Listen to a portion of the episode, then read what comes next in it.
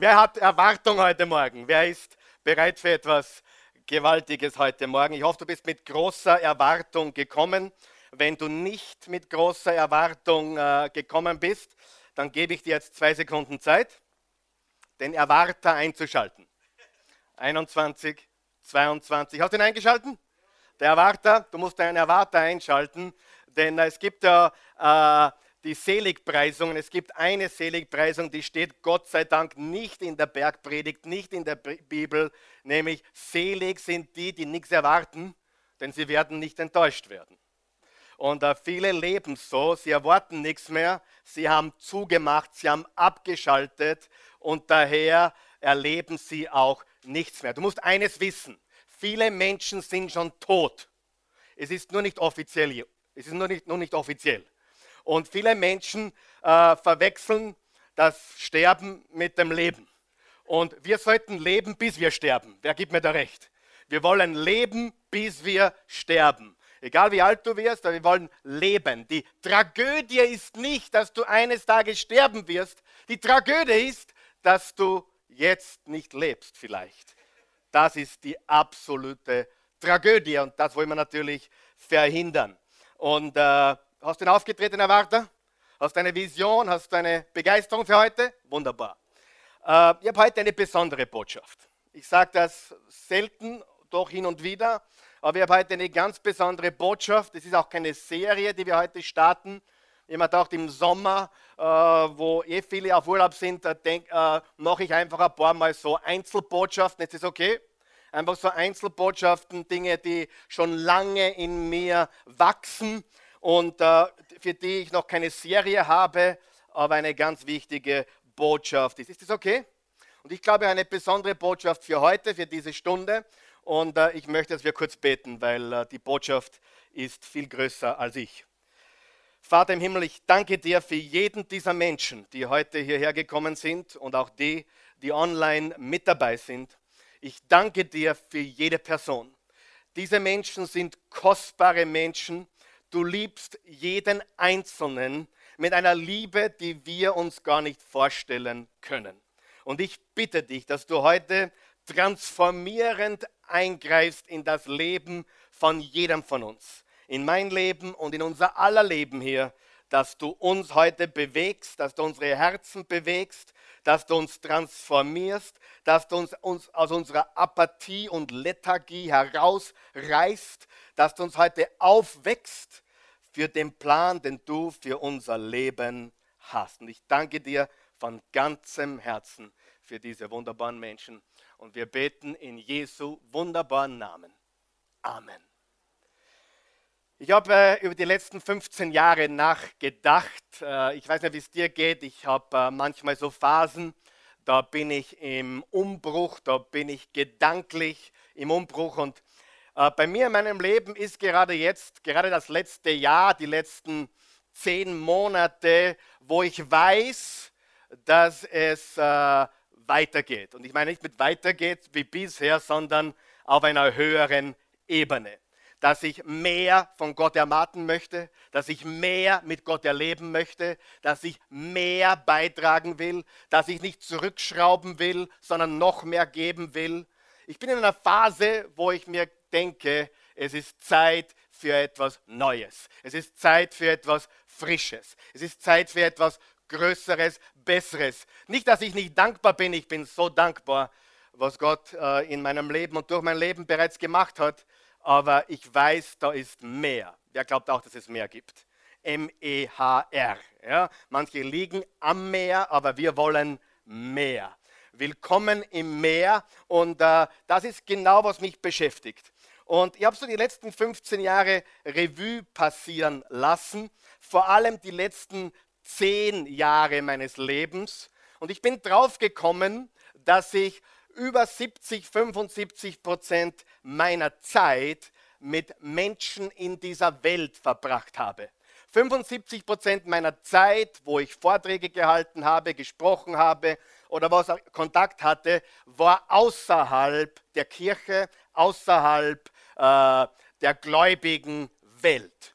Und das hat mich natürlich geprägt. Und ich hoffe, das merkt man auch, dass ich nicht ein oberheiliger äh, Pharisäer bin, sondern dass ich ein Mann bin, der Christus liebt, aber der diese Welt ein bisschen versteht. Wer, wer glaubt, das kann man ein bisschen sehen. Ich glaube, es ist auch sehr wichtig, dass wir Christen das verstehen, dass wir nicht ständig äh, uns gegenseitig anpredigen, sondern dass wir eine Vision haben für diese Welt. Wer glaubt, das Evangelium ist für alle Menschen? Vor allem für die, die es noch nie gehört haben. Und ich würde wundern, wie viele Menschen in dieser wunderschönen Stadt Wien äh, das Evangelium nicht kennen, nicht wissen, wer Jesus ist, was Jesus getan hat, warum er gekommen ist und äh, was für einen Plan er für die Menschen hat. Und ich habe großteils zu Menschen gesprochen, die eben in dieser Welt sind. Und äh, ich habe mich da immer wunderbar angepasst. Ich habe jetzt nicht meine heiligsten Sprüche ausgepackt, als ich da gesprochen habe. Äh, du kannst auch nicht, wenn du bei einem Seminar sprichst, und nun schlag mit mir Epheser 5, Vers 24 auf. Das funktioniert nicht in dieser Corporate Welt. Wer weiß, was ich meine? Du musst deine biblischen Prinzipien anders verpacken. Und ich bin immer so begeistert, wenn ich wo bin, wo mir gesagt wird, keine Politik und keine Religion und ich lehre ein, zwei Stunden Leadership-Prinzipien, ohne natürlich, ich halte mich an die Vorgaben, äh, nicht über Gott oder Religion oder Politik zu sprechen, sondern rein nur Leadership, Motivation und dergleichen. Und ich bin dann immer begeistert, weil ich mir beim Nachhausefahren denke, ich habe ihnen gerade eineinhalb Stunden die Weisheit Gottes gegeben, ohne dass sie es gemerkt haben. Und das ist einfach, wie ich ticke. Ich liebe es in dieser Welt einen Unterschied zu machen. Und eine Frage, die ich immer wieder gehört habe und die mir auch immer wieder hin und wieder öfters äh, zugetragen wird, ist, Karl Michael, wer ist eigentlich der großartigste, der größte, der einzigartigste Leader gewesen, der jemals gelebt hat? Und ganz ehrlich, ich zögere dann immer ein bisschen. Wer kann sich vorstellen, dass ich ein bisschen zögere? Nicht, weil ich mich schäme, sondern weil ich nicht sofort abgestempelt werden will als irgendjemand, der ich natürlich nicht bin. Äh, aber ich zögere deswegen, weil ich weiß, wenn dieser Name fällt, dann scheiden sich die Geister. Aber ich sage es dann immer wieder und ich tue mich immer ein bisschen so ausholen und sage, hey du, was der, ich bin ein gläubiger Mann, du weißt, ich bin auch Profi-Christ, das heißt, ich äh, bin Pastor, äh, äh, Profi verdient normalerweise was, ich verdiene da nichts, aber ist ein anderes Thema. Äh, trotzdem äh, habe ich den Leuten dann gesagt, der größte Leader, der je gelebt hat, ist Jesus. Jesus Christus ist der größte Leader. Jetzt hör mir ganz gut zu, was ich sage, und da kann mir niemand widersprechen. Was ich jetzt sage, kann mir kein Buddhist widersprechen, kein Hinduist, kein Moslem, es kann mir kein Atheist, es kann mir kein Mensch widersprechen, was ich jetzt sage. Bist du bereit? Ich rede nicht vom Glauben. Ich rede rein historisch. Verstehst du, was ich meine? Nehmen wir mal den Glauben vorweg. Wer von euch glaubt, dass Jesus der Sohn Gottes ist? Der Retter der Welt, für uns gestorben, begraben, auferstanden. Sind wir uns einig, oder? Aber lassen wir das einmal vorweg und reden wir über die historische Person Jesus. War er oder war er nicht der größte Leader, der je gelebt hat? War er oder war er nicht der, der mehr Menschen beeinflusst hat als jeder Mensch, der diesen Erdboden je betreten hat? Ja, ja oder nein? Ist es er, nachdem wir uns heute, und ich sage das immer wieder, 17. Juli 2016, nach Christus. Freunde, ich brauche kein Raketenwissenschaftler zu sein, zu verstehen, dass noch nie jemand gelebt hat, der diese Erde, diese Welt so verändert, so geformt, so beeinflusst hat, wie Jesus von Nazareth, oder? Und noch einmal, bist du ungläubig? Okay. Bist du Buddhist? Okay. Die Zuschauer vielleicht. Bist du irgendwas? Völlig okay. Aber du kannst das nicht ableugnen. Du kannst dem nicht widersprechen. Rein geschichtlich, historisch ist Jesus auf einem Level wie kein zweiter, ob positiv oder negativ Einfluss äh, es gibt keinen zweiten, der dieses Weltbild so geprägt hat wie Jesus von Nazareth. Zwei Milliarden Menschen, die sich Christen nennen, mittlerweile schon zweieinhalb. Und äh, das freie Christentum, das pfingstliche, charismatische, evangel evangelikale Christentum wächst weltweit gewaltig. In Südamerika oder, oder auch in, in, in anderen Ländern der Welt, in, in Afrika. Hier sind wir im absoluten Missionsfeld. Aber das habe ich schon so oft gesagt, ihr wisst das eh. Aber Jesus ist historisch gesehen, und das ist sehr wichtig, unvergleichbar mit irgendjemand anderen. Was ist Leadership? Er ist der größte Leader, der größte, äh, die größte Führungspersönlichkeit, die je gelebt hat, rein historisch gesehen. Aber Leadership, jetzt hör gut zu, ein Leader ist ein Unterschiedmacher. Sag einmal Unterschiedmacher. Wer hat in deinem Leben einen Unterschied gemacht? Lass einmal den Bildschirm da vor dir laufen. Wer hat in deinem Leben einen Unterschied gemacht? Die Mama, der Papa, die Oma, der Opa, äh, irgendein Pfarrer, irgendeine Tante, irgendein Lehrer, eine Kindergärtnerin, vielleicht der Pastor deiner lokalen Gemeinde. Egal, wer hat einen Unterschied gemacht in deinem Leben? Und ich meine einen positiven Life Change, lebensverändernden Unterschied gemacht. Das ist Leadership. Wer von euch weiß, es gibt viele, die sich Leader nennen oder Chef nennen. Wer von euch weiß, nur weil jemand Chef heißt, ist noch keine Führungspersönlichkeit. Wer hat so einen Chef? Darf ich fragen? Eigentlich gehst du nur in die Arbeit, weil du, weil du musst, weil du, du, du sagst, du tust nur, was der sagt, weil er der Chef ist. Aber sonst hast du keinen Respekt und keine, keinen, äh, kein Verlangen, diesem Menschen irgendwie nachzufolgen. Es gibt Menschen, die bezeichnen sich als Leader, die nennen sich als Leader aufgrund ihres Ranges, ihres Titels, ihrer Visitenkarte, ihres akademischen Grades. Der wieder die nackte Wahrheit sagen? Die meisten, die sich Leader nennen, sind professionelle Manipul Manipulatoren. Und das ist die nackte Wahrheit.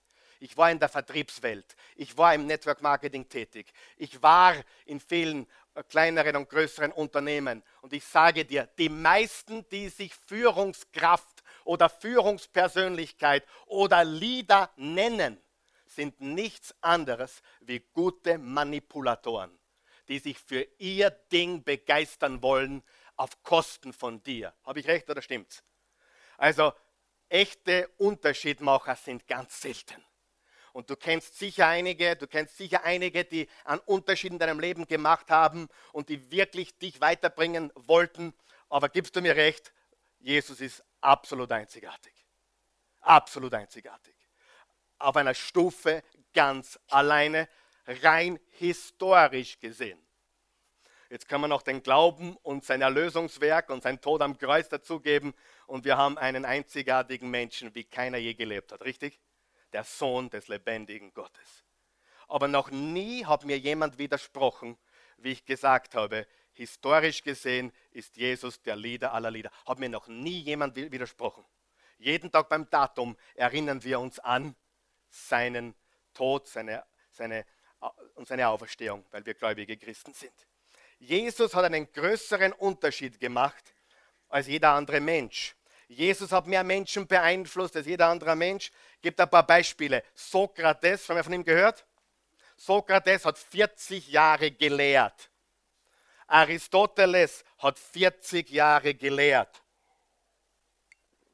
Plato hat 50 Jahre gelehrt. 50 und 40 und 40 sind insgesamt 130 Jahre. Wie lange hat Jesus gelehrt? Drei Jahre. Wer hat mehr in dieser Welt zurückgelassen? Der, der drei Jahre gelehrt hat oder die 130 Jahre großartiger Philosophie gemeinsam. Wir brauchen gar nicht über den Glauben reden mit Menschen in erster Linie. Wenn ihnen bewusst ist, was eigentlich Jesus oder wer Jesus eigentlich ist, rein historisch, hast du nur zwei Möglichkeiten. Entweder er ist der Sohn Gottes, weil er es hat er behauptet. Und wenn jemand sagt, hey, ich bin der Messias, ich bin der Sohn Gottes, übrigens, ich bin der Weg, die Wahrheit und das Leben, niemand kommt zum Vater außer durch mich. Hey, wenn ich das sagen würde, würdet ihr aufstehen und sagen, uh, uh, uh, ihr würdet sagen, Karl Michael äh, ist ein Geisteskranker. Und in Wirklichkeit nennen wir es bei Namen. Jesus ist entweder der, der gesagt hat, dass er ist, oder du musst sagen, hey, wenn jemand sowas sagt, wenn jemand sagt, ich bin der Messias, oh, ich bin das Brot des Lebens, esst mich. Ich bin das lebendige Wasser, trinkt mich. Ich bin der Weinstock, ihr seid die Reben, ohne mich könnt ihr nichts. Ich sage euch, wenn das heute jemand predigen würde, der würde die Kirchen nicht füllen, sondern lehren. Mit, Doppel-E. Obwohl bei der heutigen Dummheit bin ich mir nicht sicher. Wer von euch weiß, was ich meine? Ja, es ist die Wahrheit. Wenn äh, das beim Namen. Habe ich recht? Heute Menschen folgen Dingen, es ist sagenhaft. Habe ich recht? Helft mal ein bisschen. Komm, ich bin gut drauf heute. Ja auch. Gut, Jesus. Jesus ist der Leader aller Lieder. Es gibt keinen, der einen Unterschied gemacht hat wie er. Jesus lehrte drei Jahre, aber die Worte Jesu werden heute verbreitet wie kein, kein zweiter, richtig? Wie kein zweiter. Jesus hat nie ein Bild gemalt.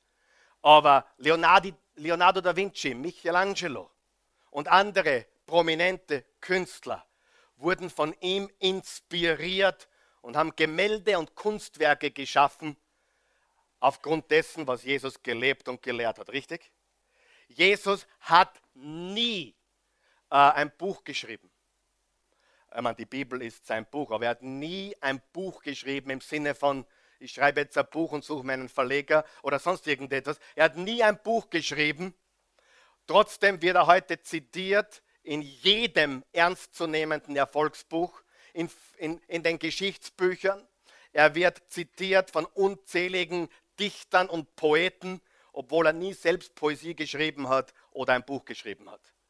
Jesus Christus hat nie eine Mus Musiknote geschrieben. Der Elvis auch nicht, das ist ein anderes Thema. Äh, äh, aber der war, der war trotzdem gut. Aber Jesus hat nie eine Musiknote geschrieben. Und trotzdem haben Beethoven, Bach, Händel, Mendelssohn und wie sie alle heißen, ihre Inspiration bekommen von wem? Jesus. Jesus. Ich glaube, ihr seht, was ich sage. Du kannst über Jesus denken, was du willst. Aber ab heute kannst du nicht mehr denken, naja, ob er das ist, was er gesagt hat, ich weiß nicht. Er war ein guter Lehrer. Nein, gute Lehrer sagen nicht, ich bin der Sohn Gottes.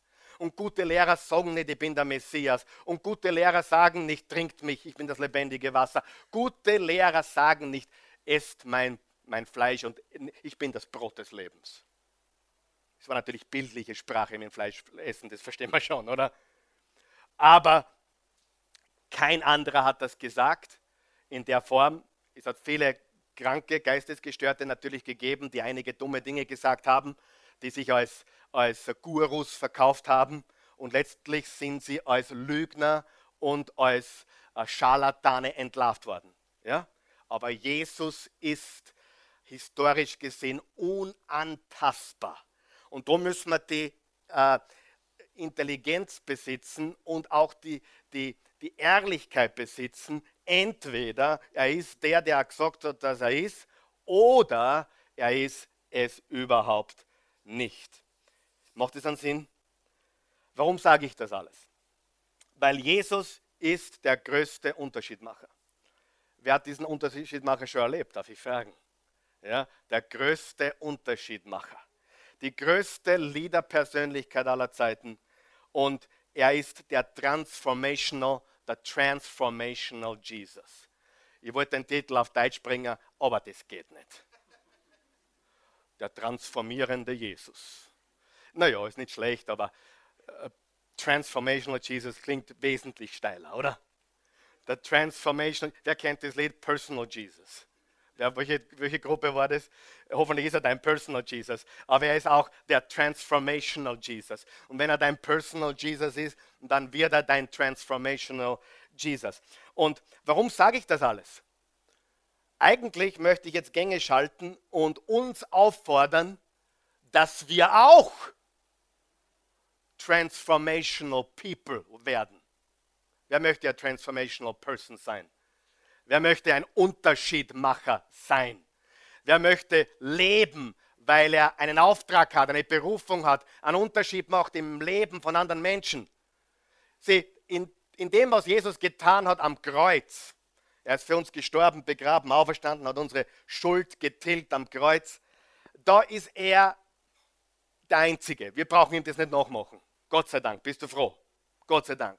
Aber wer von euch glaubt, wir sollten ihm nachmachen, dass wir einen Unterschied machen in der Welt? Da gibt es einen Vers im Johannes 14, Vers 12. Wer an mich glaubt, wird die Taten, die ich tue, tun und noch größere. Und da gibt es natürlich einige Christen, die haben dann versucht, äh, auf dem Wasser zu gehen. Und dann hat es Christen gegeben, die haben versucht, alle möglichen Leute aus dem äh, Rollstuhl zu holen. Die haben nicht vergessen, was das bedeutet. Ich sage dir, was das bedeutet und nur bedeutet. Hört sie mich zu.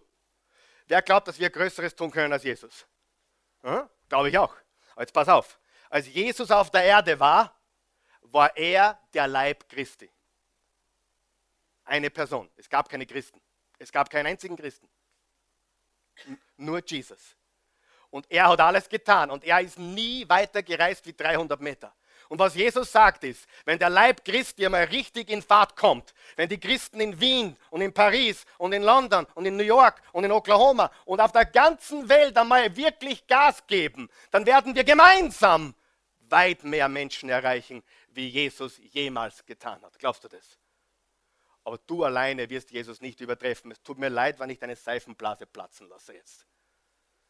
Und das ist keine gute Lehre, es ist keine gute Theologie zu sagen, ich kann Größeres tun wie Jesus. Können wir als Gemeinschaft, können wir als Leib, können wir, hat Jesus in die ganze Welt gehen können? Nein. Können wir heute in die ganze Welt gehen? Ja. Können zwei Milliarden mehr bewegen als Jesus damals mit den zwölf Aposteln? Ja. Wir tun Größeres. Aber der Riese schläft. Schläft. Ich liebe die deutsche Sprache. Schläft weil das kann kein Amerikaner, schläft. Und darum möchte ich uns heute aufwecken, auch transformational Menschen zu werden. Mehr. Wir sind es schon. Du hast einen Einfluss, wo du bist. Ich bin sicher, du bewegst was, wo du bist. So wie auch ich schon ein bisschen was bewegen darf oder durfte. Gott sei Dank haben wir schon ein paar Kleinigkeiten bewegen dürfen. Aber wir erwarten mehr. Und auf das musst du dich in Zukunft hin der Oase auch einstellen. Wir werden mehr bewegen. Ganz, ganz sicher. Wir werden auch aktiver nach außen gehen noch, als wir das je getan haben. Ist das eine gute Idee? Ganz sicher. So, und hier beginnt es. Ich lese jetzt zwei Verse vor aus Römer 12. Römer 12, und meine Einleitungen werden immer länger und ich, vielleicht wird es doch eine Serie. Ja? Römer 12, Vers 1 bis 2. Äh, und da steht uns betreffend, uns Christen betreffend, weil ihr Gottes Barmherzigkeit erfahren habt. Wer ist froh über Gottes Barmherzigkeit? Durch Jesus. Wow. Ich sage dir, jeden Abend gehe ins Bett und denke mir, Gott sei Dank ist er barmherzig. Gott sei Dank äh, kann ich diese Barmherzigkeit auch weitergeben. Ich kann meiner Frau vergeben, sie kann mir vergeben, ich, die Kinder können mir, wir können uns alle vergeben, weil er uns vergeben hat. Wir, können, wir, wir haben seine Barmherzigkeit erfahren. Fordere ich euch auf, liebe Brüder und Schwestern, die Brüder und Schwestern sind die Christen, mit eurem ganzen Leben, unterstreicht ihr bitte, mit eurem ganzen Leben. Mit was? Mit eurem ganzen Leben. Geschlossen von rein bitte. Mit eurem ganzen, sagen wir das gemeinsam, mit eurem ganzen Leben für Gott da zu sein. Seid ein lebendiges Opfer, das Gott dargebracht wird und ihm gefällt. Ihm auf diese Weise zu dienen, ist die angemessene Antwort auf seine Liebe. Passt euch nicht dieser Welt, dieser Kultur, dieser Gesellschaft, diesem System an, sondern ändert euch, indem ihr euch von Gott völlig neu ausrichten lasst. Nur dann könnt ihr beurteilen, was Gottes Wille ist, was gut und vollkommen ist und was ihm gefällt. Mit unserem ganzen Leben. Ein lebendiges, Opfer. Das heißt, wir geben uns jeden Tag hin. Du stehst auf in der Früh und sagst, Gott, mein ganzer Tag, das, wo ich gehe, wo ich esse, wo ich lebe, es gehört alles dir. Und verwende mich. Verwende mich. Und, und dann steht weiter, verändert euch in eurem Denken. Passt euch nicht der Kultur, der gesellschaftlichen Denkweise an, sondern verändert euch. Weißt du, was mir das sagt? Gott will uns verändern. Gott will uns verändern von innen nach, sagen wir von innen nach außen. Gott will dich, jetzt hör mir ganz gut zu, Gott will dich innen größer machen, als du draußen bist. Und die Tragik an unserer Gesellschaft, jeder will nach außen groß sein, aber ist innen winzig. Habe ich recht oder nicht? So viele Menschen haben, sind nach außen so riesig, so gewaltig, bis man dann drauf kommt, was wirklich hinter den Kulissen sich abspielt. Und ich sage dir, wenn jemand nach außen größer ist, als er innen wirklich ist, dann kann es nur crashen. Irgendwann. Und Gott will, dass wir innen, in unserer Life, in unserem Lebenswandel, in, unserer, in unserem Charakter, in unserem Leben größer sind wie außen. Was passiert mit einem Menschen, wenn er innen größer ist wie draußen? Wow, da können gewaltige Sachen passieren. Ich liebe die Apostelgeschichte. Ich lese sie jetzt äh, täglich und ich, jetzt, ich jetzt, bin auch dabei, gerade die Apostelgeschichte abzuschreiben, Vers für Vers. Bin gerade in einem, ich halte es mir jetzt für verrückt, aber ich, ich liebe Gottes Wort. Ich bin gerade in einem Projekt, das habe ich begonnen, ist ein lebenslanges Projekt, wo ich die Bibel abschreibe. Und das habe ich begonnen vor einigen Wochen und ich habe das schon einmal getan als junger Bub. Ich habe das ganze Sprüche Salomo-Buch abgeschrieben, die Hälfte auswendig gelernt Jetzt bin ich gerade bei der Apostelgeschichte. Und die Apostelgeschichte, Leute, die, die von euch das kennen, die haben gewaltige Sachen erlebt, oder? Die lebten weit über ihren Verhältnissen. Ich meine im positiven Sinne. Die waren, die waren innen viel stärker.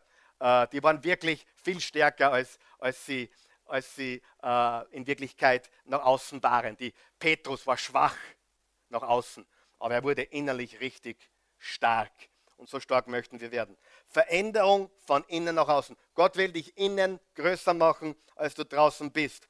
Und sonst gibt es einen Crash. Äh, und es gibt viele große Unterschiedmacher, wie ich gesagt habe, aber keiner wie Jesus und wir wollen solche Unterschiedmacher sein. Jetzt zeige ich dir, was Jesus ausgezeichnet hat und was wir von ihm lernen können. Bist du bereit? Fünf Punkte, die wir von Jesus lernen, dem, groß, dem größten Unterschiedmacher der Welt. Und ich, weißt du, was ich an dieser Botschaft wieder liebe? Ich liebe es. Weil ich alles über Jesus gerade gesagt habe, was mir am Herzen lag. Und die nächsten fünf Punkte, die funktionieren für dich, ob du an ihn glaubst oder nicht. Diese fünf Punkte kann ich in jedem Unternehmen, in jed, egal wo du mich hinstößt, kann ich, was ich jetzt sage, lehren. Aber ich lasse natürlich heute Dinge einfließen, die, die hier der, im Gottesdienst natürlich sehr, sehr passend sind, okay? Aber ich sage dir, das Geniale an Jesus ist, er ist ein Grenzgänger gewesen. Egal, wo du ihm hingestellt hast, er hat die Menschen dort abgeholt, wo sie sind. Und wer von euch weiß, manche Christen kennen das gar nicht. Von, ich, ich habe übrigens eine, eine Serie vorbereitet, die heißt Religion macht alles kaputt. Religion macht alles kaputt. Und ich meine nicht den Glauben, natürlich. Ich meine Religion, Pharisäertum macht alles kaputt. Und es gibt so viele Christen, die können mit der Welt gar nicht mehr kommunizieren. Ich weiß, ihr kennt die alle nicht, weil ihr frei seid von dem, aber ihr sagt euch nur, was ich so erlebt habe. Die kannst weder ausstehen, weil sie sich komisch in der Firma aufführen, Du kannst sie weder irgendwo herzeigen auf der Bühne, weil sie sonst, weil sie sich zum, weil sie, weil sie unseren Glauben eigentlich in eine falsche Richtung tragen. Es gibt, wer gibt mir recht? Es gibt so viele Christen, die kannst du nicht vorzeigen. Ja oder nein? Und ich sage das nicht kritisch. Ich sage das absolut, weil es die Wahrheit ist. Und das, was wir jetzt hören, äh, war Jesus. Und Jesus war so anders und so sollen wir sein. Das Erste, was wir bei Jesus sehen, er sah Dinge, die andere nicht sahen. Ein Unterschiedmacher sieht mehr, als andere sehen und er oder sie sieht es, bevor andere es sehen. Schau sie mir an, es 4, Vers 35 steht.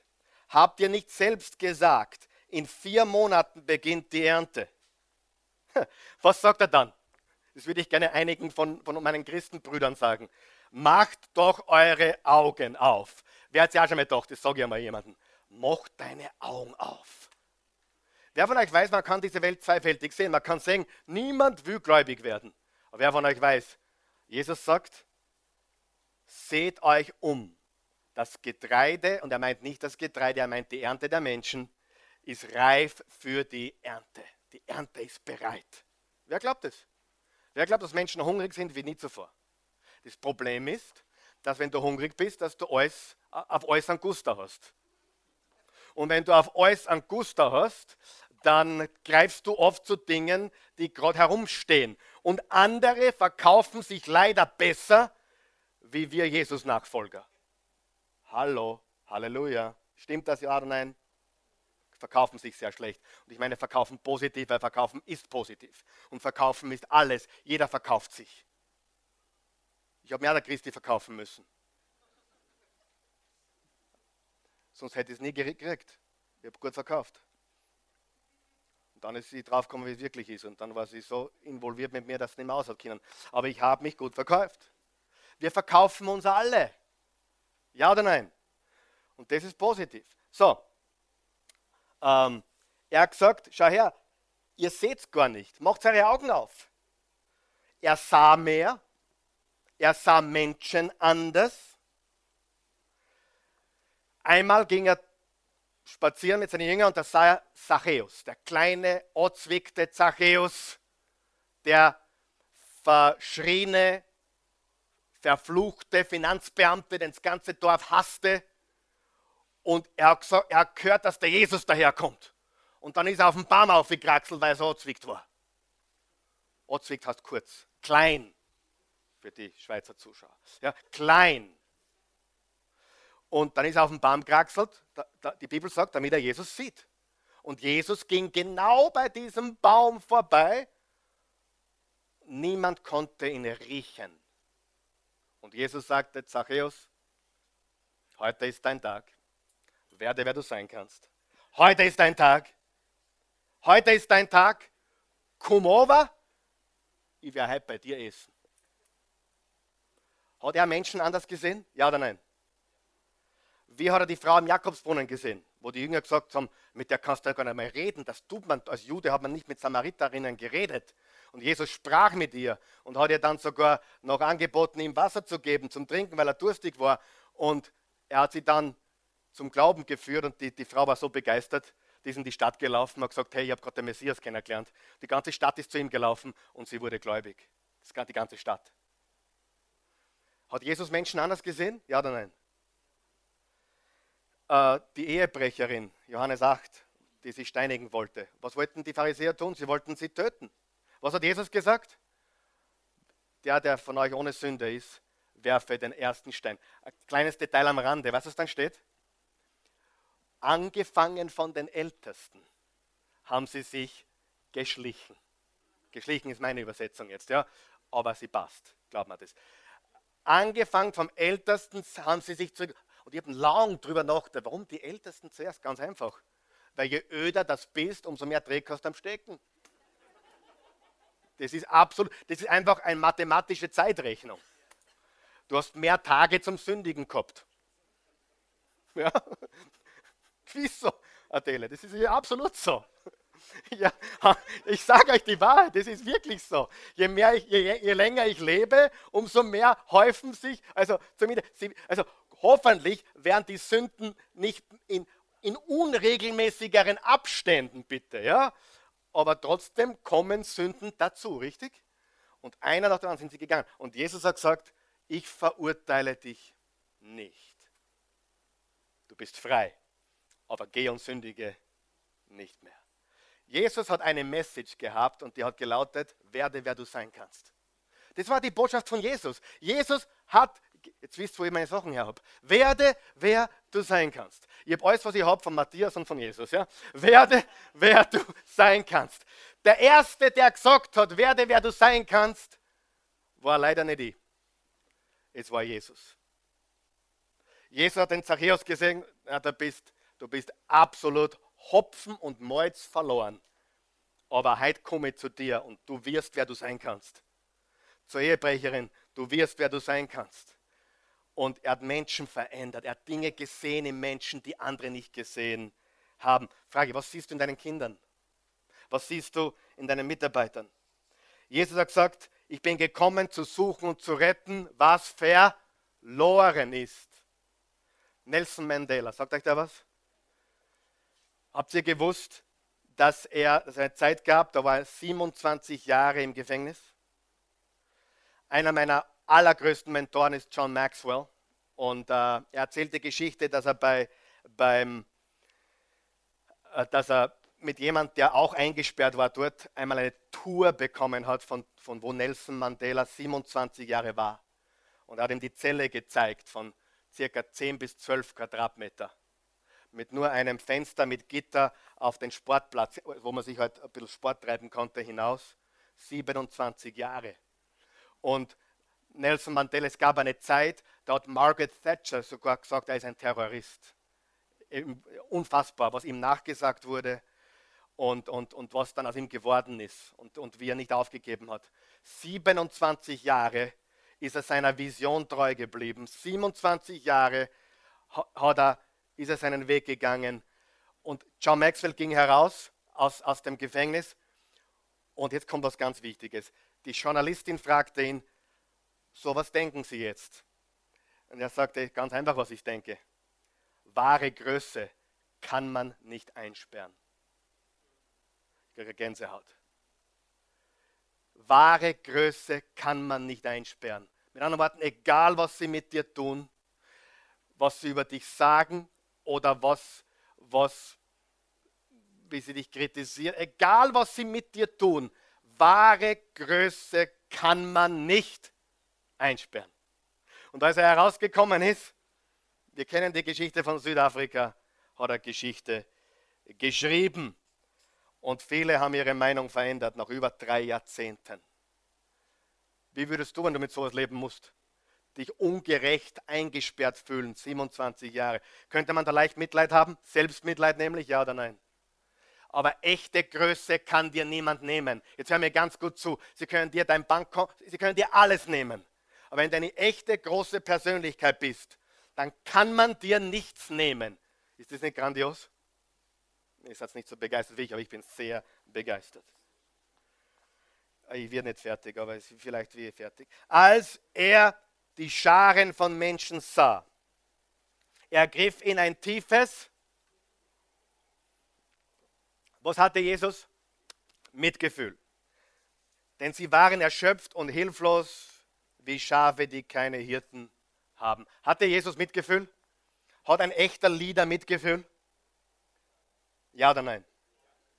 Ich habe was gefunden, das muss ich euch vorlesen. Darf ich? Ich mache es ja sowieso. Ich muss euch ein bisschen wahrhalten heute. Aber pass auf, eine Ermutigung. Hört gut zu. Ein Mann fiel in eine Grube und konnte sich nicht mehr daraus befreien. Hast du das Bild? Grube, Mann, drinnen. Ein emotionaler Mensch kam des Weges und sagte, ich fühle mit dir da unten. Ein sachlicher Mensch kam des Weges und sagte, ist ja logisch, dass da eines Tages jemand in die Grube fallen wird. War ich klar. Ein Pharisäer kam vorbei und sagte, nur böse Menschen fallen in die Grube. Kennst du solche? Das wäre dir nicht passiert, wenn du nicht so böse wärst. Ganz schlechte Theologie. Ganz schlechte Theologie, ganz schlimm. Ein Mathematiker berechnete, wie er in die Grube gefallen war. Ein Zeitungsreporter wollte einen Exklusivbericht über die Grube schreiben. Ein Fundamentalist sagte, du verdienst dir deine Grube. Ein Finanzberater fragte ihn, ob er seine Steuern für die Gruben bezahlt hätte. Ein Mensch voll Mitleid sagte, Du weißt ja gar nicht, was eine Grube ist, bevor du nicht meine gesehen hast. Das verstehen jetzt nur Insider-Christen. Ein Charismatiker sagte, du musst nur den Glauben haben, dass du gar nicht in der Grube bist.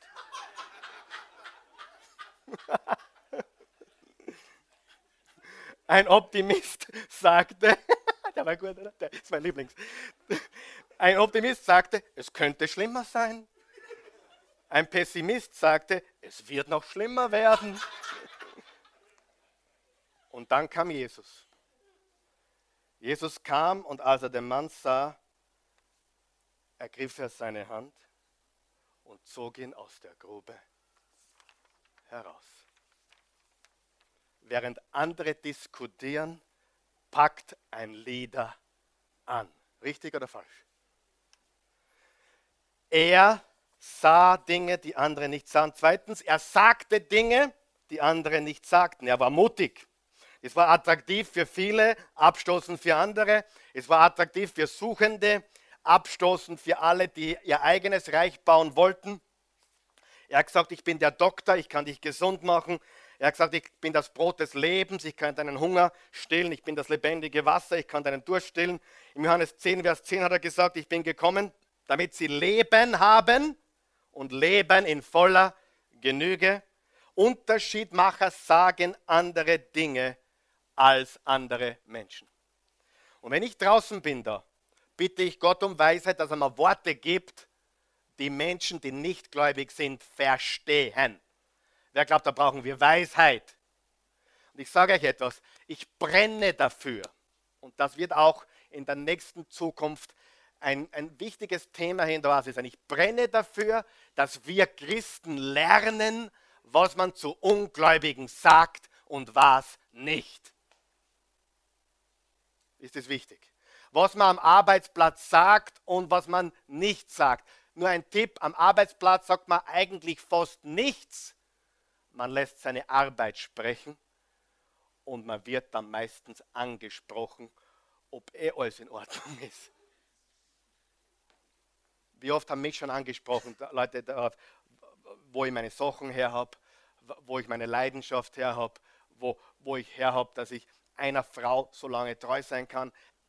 Ich habe so viele Fragen. Ich liebe Fragen, weil Fragen geben mir die Möglichkeit zu reden, zu antworten. Und die Menschen sind hungrig und wenn sie was sehen, was sie nicht kennen, dann werden sie neugierig und das ist gut, oder? Ich habe großes Verlangen, dass wir lernen. Ich glaube nicht, dass es schwer ist, Interesse für den Glauben zu wecken. Überhaupt nicht.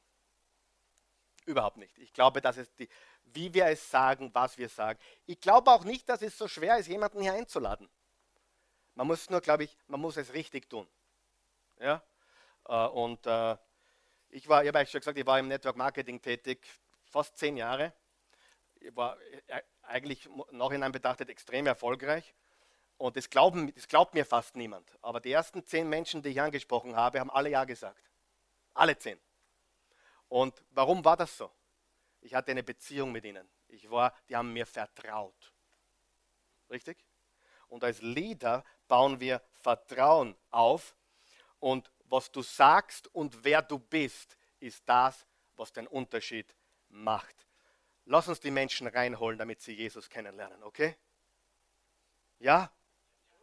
ich meine jetzt reinholen, nicht notwendigerweise hierher, allgemein sie reinholen ins Reich Gottes. Dinge sagen, die sie reinbringen zu Jesus und nicht Dinge sagen, die sie abstoßen und dann bleiben sie außerhalb. Drittens, er glaubte Dinge, die andere nicht glaubten. Er sah Dinge, die andere nicht sahen. Er sagte Dinge, die andere nicht sagten. Er glaubte Dinge, die andere nicht glaubten. Im Johannes 8, Vers 23 steht, Jesus fuhr fort ihr seid von hier unten, ich bin von oben. Ich liebe das. Ihr seid von dieser Welt, ich bin nicht von dieser Welt.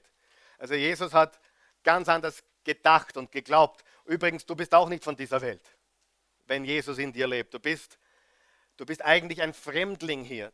Du gehörst zu Christus, zu seinem Reich. Wir sind Pilger herunten, wir sind Durchreisende auf dem Weg zum Himmel. Halleluja. Müsst in den Himmel kommen? Es gibt nur einen Weg, der heißt Jesus. Ich bin der Weg, die Wahrheit und das Leben. Niemand kommt zum Vater außer durch mich. Halleluja. Er ist für alle gestorben. Und er sah alles von einer anderen Perspektive, aus einer übernatürlichen Perspektive. Er konnte glauben, dass aus diesen Fischern, diese Fischer, Petrus und Johannes, dass aus diesen Fischern Weltveränderer werden konnte, werden könnte. Ich meine, es hat sich niemand vorstellen können, dass ein ein, ein, zwei Jungs, die für den Fotter gefischt haben, dass die Weltveränderer werden. Und Jesus hat gesagt, Petrus, folge mir, werde wer du sein kannst. Werde ein Weltveränderer. Er konnte glauben, dass Zachäus ein neuer Mensch werden könnte, ein Lügner, ein Unehrlicher, ein neuer Mensch werden könnte. Lazarus hat er von den Toten erweckt.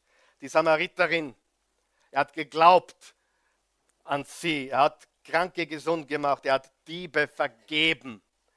Jesus hat gesagt, alles ist möglich dem, der glaubt.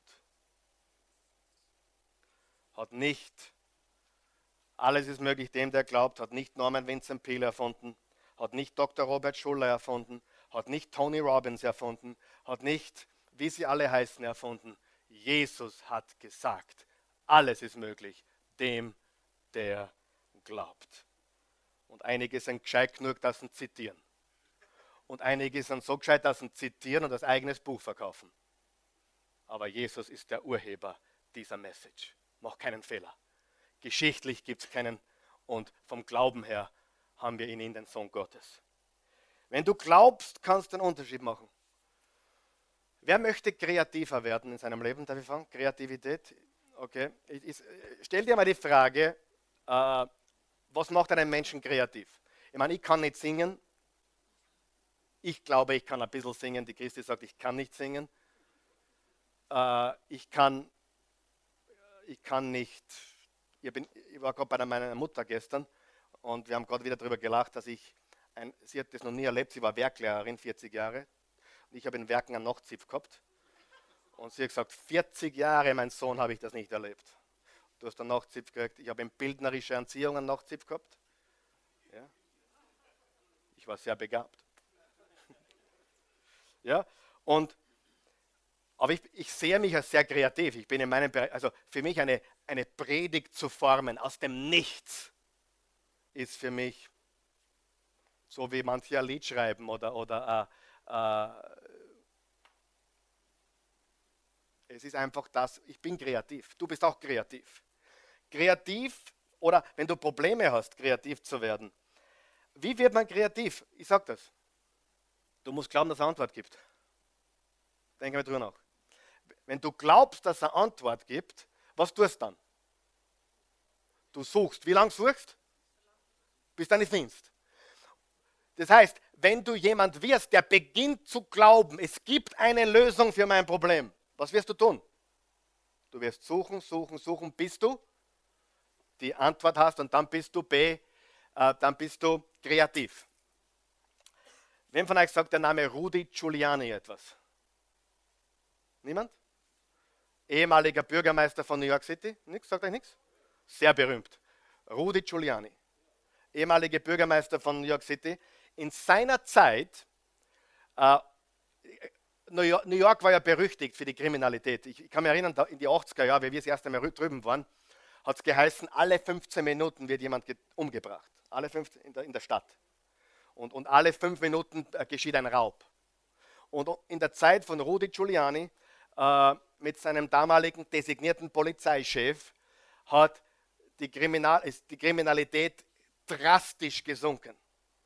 Und der Polizeichef wurde gefragt, wie er das getan hat. Und er hat gesagt, er hat seine sieben Häuptlinge, seine sieben Polizeihäuptlinge zu sich gerufen und hat sie alle gefragt, ob sie daran glauben, sag einmal glauben, ob sie daran glauben, dass die, dass die äh, Kriminalität in New York signifikant abnehmen kann. Ich sage, okay. Und dann habe ich gesagt, fünf haben gesagt nein, zwei haben gesagt absolut. Und die fünf habe ich auf der Stelle gekündigt. Dann sagt er, ja, das ist ja hart. Sagt er, ja, aber ich kann nicht jemanden in meinem Projekt haben, ich kann nicht jemanden haben, der nicht glaubt an das, was wir tun. Es mag hart sein, aber wenn du sieben Polizeihäuptlinge hast und fünf sagen, das geht nicht, und, und zwei sagen, das geht, das erinnert mich übrigens an eine Geschichte im Alten Testament. Wer kennt sie?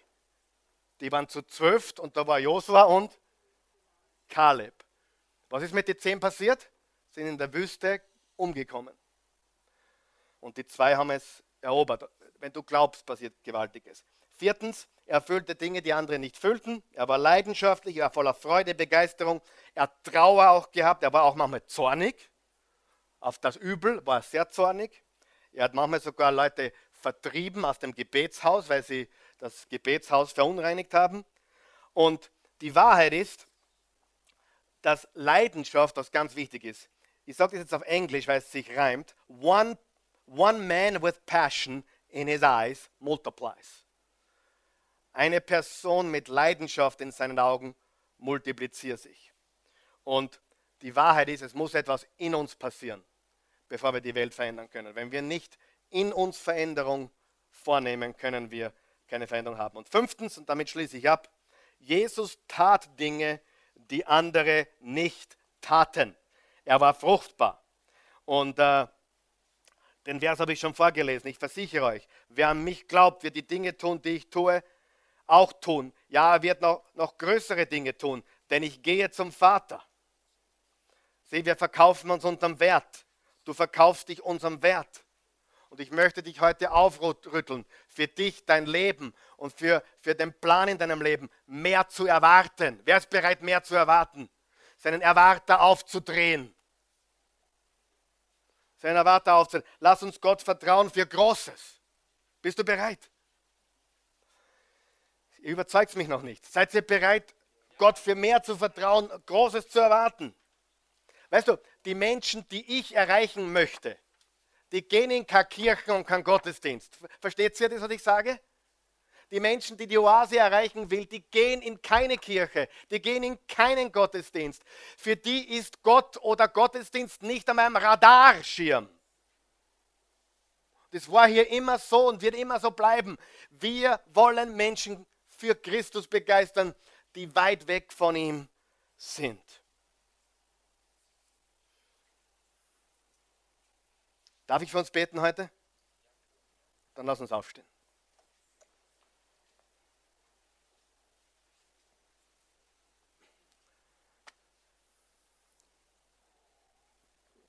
Lass uns still werden vor Gott. Guter Gott, ich danke dir für diese kostbaren Menschen, für alle, die auch zugeschaltet sind und vor allem auch für die, die hier sind heute. Ich weiß, Niemand ist zufällig hier und ich weiß, du hast einen Plan für jeden Menschen hier. Und ich danke dir dafür, Jesus Christus, dass du für jeden Menschen am Kreuz gestorben bist, dass du einfach gekommen bist, um für uns zu sterben, um unsere Schuld zu tragen, unsere Sünden zu tilgen, unsere Vergangenheit, unsere Gegenwart und Zukunft alles, was wir je getan haben, tun werden, hast du bereits am Kreuz bezahlt. Du hast dafür gebüßt. Du, hast, du bist das Sühneopfer für all unsere Schuld. Und das ist eine wunderbare Gnadenbotschaft. Und deine Gnade ist genau das, was wir empfangen wollen heute, deine Erbarmen. Und du hast gesagt, im 2. Korinther 5, Vers 17, also in deinem Wort steht, ist jemand in Jesus Christus, ist er ein neuer Mensch. Das Alte ist vergangen, Neues ist geworden. Die Bibel sagt im Römer 10, Vers 9, wenn du mit dem Mund bekennst, Jesus ist Herr, mit dem Herzen an seine Auferstehung glaubst, bist du gerettet, du hast ewiges Leben. Im Johannes 1, Vers 11 steht, alle, die ihn aufnahmen und an ihn glaubten, gab er das Privileg, das Vorrecht, Kinder Gottes zu heißen. Aufnehmen und glauben ist das, was du tun musst um dieses Erlösungsgeschenk, diesen Himmel in aller Ewigkeit zu empfangen. Es ist ein Geschenk. Und das machen wir jetzt zuerst für all die, die heute da sind oder zu, zuschauen, die das noch nie getan haben, die heute sagen wollen, diesen Jesus, ja. Diesen Jesus, ja. Das ist kein religiöser Jesus, das ist kein komischer Jesus, das ist der Sohn Gottes. Jetzt, jetzt weiß ich, wer Jesus ist. Wenn du möchtest, bete mit uns. Bete auch zu Hause mit, wenn du diese Entscheidung treffen möchtest. Hörf mal diesen Leuten bitte. Guter Gott, danke für dieses großartige Erlösungsangebot. Für das Geschenk des ewigen Lebens, der Vergebung all meiner Sünden, eines neuen Anfangs. Du hast alles ausradiert. Deswegen kamst du, deswegen starbst du und dann bist du auferstanden und hast alles bewiesen, was du diese drei Jahre behauptet hast. Du hast dich gezeigt als der Lebendige. Lebe jetzt in mir. Ich gebe dir mein Leben. Ich nehme deins. Ich empfange es. Ich bin so dankbar, dass ich jetzt Teil der Familie Gottes bin. In Jesu Namen. Amen. Wenn du das gebetet hast und wirklich ernst gemeint hast, bist du ein Kind Gottes geworden. Du hast ewiges Leben empfangen. Du bist hineingeboren worden in die Familie Gottes. Ähm, es müssen nicht genau diese Worte sein, aber du musst einfach diesen, diesen, Jesus aufnehmen und du bist gerettet, sagt die Bibel. Er hat einen wunderbaren Plan für dein Leben. Aber ich möchte dir was sagen. Im Johannes 10, Vers 10 steht, ich bin gekommen, jetzt hör mir ganz gut zu, das ist ganz wichtig, ich bin gekommen, dass sie Leben haben. Wer hat es? Jeder, der an Christus glaubt. Und Leben in voller Genüge. Und meine Frage an dich, an die Christen ist jetzt, stehst du vorm Und oder bist du noch ein Und? Jesus ist gekommen, um dir Leben zu geben und volle Genüge. Es ist möglich, ein deprimierter, unglücklicher, undankbarer Christ zu sein. Hast du mich gehört? Du hast Leben aber nicht und volle Genüge. Weit weg davon. Und ich möchte dir heute was mitteilen. Jesus kam, um dich zu erlösen von deiner Schuld. Und das hast du, wenn du ihn angenommen hast. Ob du das dann einmal spürst oder nicht, ob du gut drauf bist oder nicht, ob du traurig bist. Es gibt Christen, die sind suizidgefährdet. Es gibt Christen, die begehen sogar Suizid. Die kommen natürlich, ich glaube, sie kommen in den Himmel, weil, Gott, weil Jesus für jede Sünde gestorben ist, meine persönliche Meinung. Aber ist das ein Leben? Ich kam, damit sie Leben haben. Sage mal und. Und volle Genüge. Lese es selber nach. Johannes 10, Vers 10. Ich bin gekommen, dass sie Leben haben. Und Christen glauben, sie haben ihr Heil verloren. Dabei sind sie nur deprimiert. Dabei sind sie nur unglücklich. Weil ich sagte jetzt was. Ein Christ der Jesus, also jemand, der Jesus kennt und nicht mit ihm lebt, kann nicht glücklich sein. Da ist jemand, der an Christ, der, der, der sagt, ich bin Atheist und stolz drauf, der kann viel glücklicher sein. Warum? Ist ja logisch, oder? Ein Christ, der nicht mit Jesus lebt, so wie es mein ganzes Leben haben wir heute gesagt, der kann nicht glücklich sein. Unmöglich. Nicht, dass perfekt sein muss, davon rede ich nicht. Aber ich rede davon, einen Weg zu gehen des täglichen Lebens mit ihm. Wenn du einen Fehler machst, um Vergebung bittest. Wenn du anderen Unrecht tust, um Vergebung bittest. Anderen verzeihst, Gnade, Erbarmen zeigst. Äh, das Beste von Menschen glauben, bis sie dir das Gegenteil beweisen und so weiter. Aber warum gibt es so viele unglückliche Christen? Weil sie genau anders leben, wie wir es heute gehört haben. Sie leben nicht wie Jesus sie sind errettet, sie haben ewiges Leben, aber sie sind Zwider.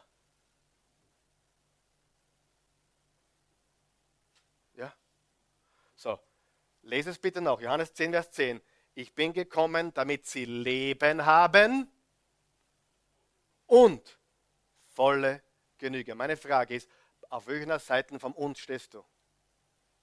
Freude, Frieden, Freiheit. Beten wir. Willst du beten? Willst du einen Unterschiedermacher-Leben führen wie Jesus? Willst du ein Unterschiedermacher sein, der mehr sieht, mehr, mehr fühlt, mehr, mehr anders spricht, anders denkt, anders glaubt? Huh? It makes all the difference. Guter Gott. Bet mal laut. Guter Gott. Danke, dass ich Leben habe. Und ich will jetzt ganz bewusst eintauchen in die volle Genüge. Ich werde dir folgen mit meinem Leben, meinem ganzen Leben. Ich lege alles hin Ich schaue nicht zurück. Ich werde dir gehorchen. Egal was rauskommt. Ich vertraue dir. Ich danke dir. Ich liebe dich. Mein Herr und mein Gott. Oh Jesus, ich danke dir für diese kostbaren Menschen. Ich danke dir, dass du heute was beginnst in so manchem Menschen hier, das noch nie da war. Ich bin so dankbar.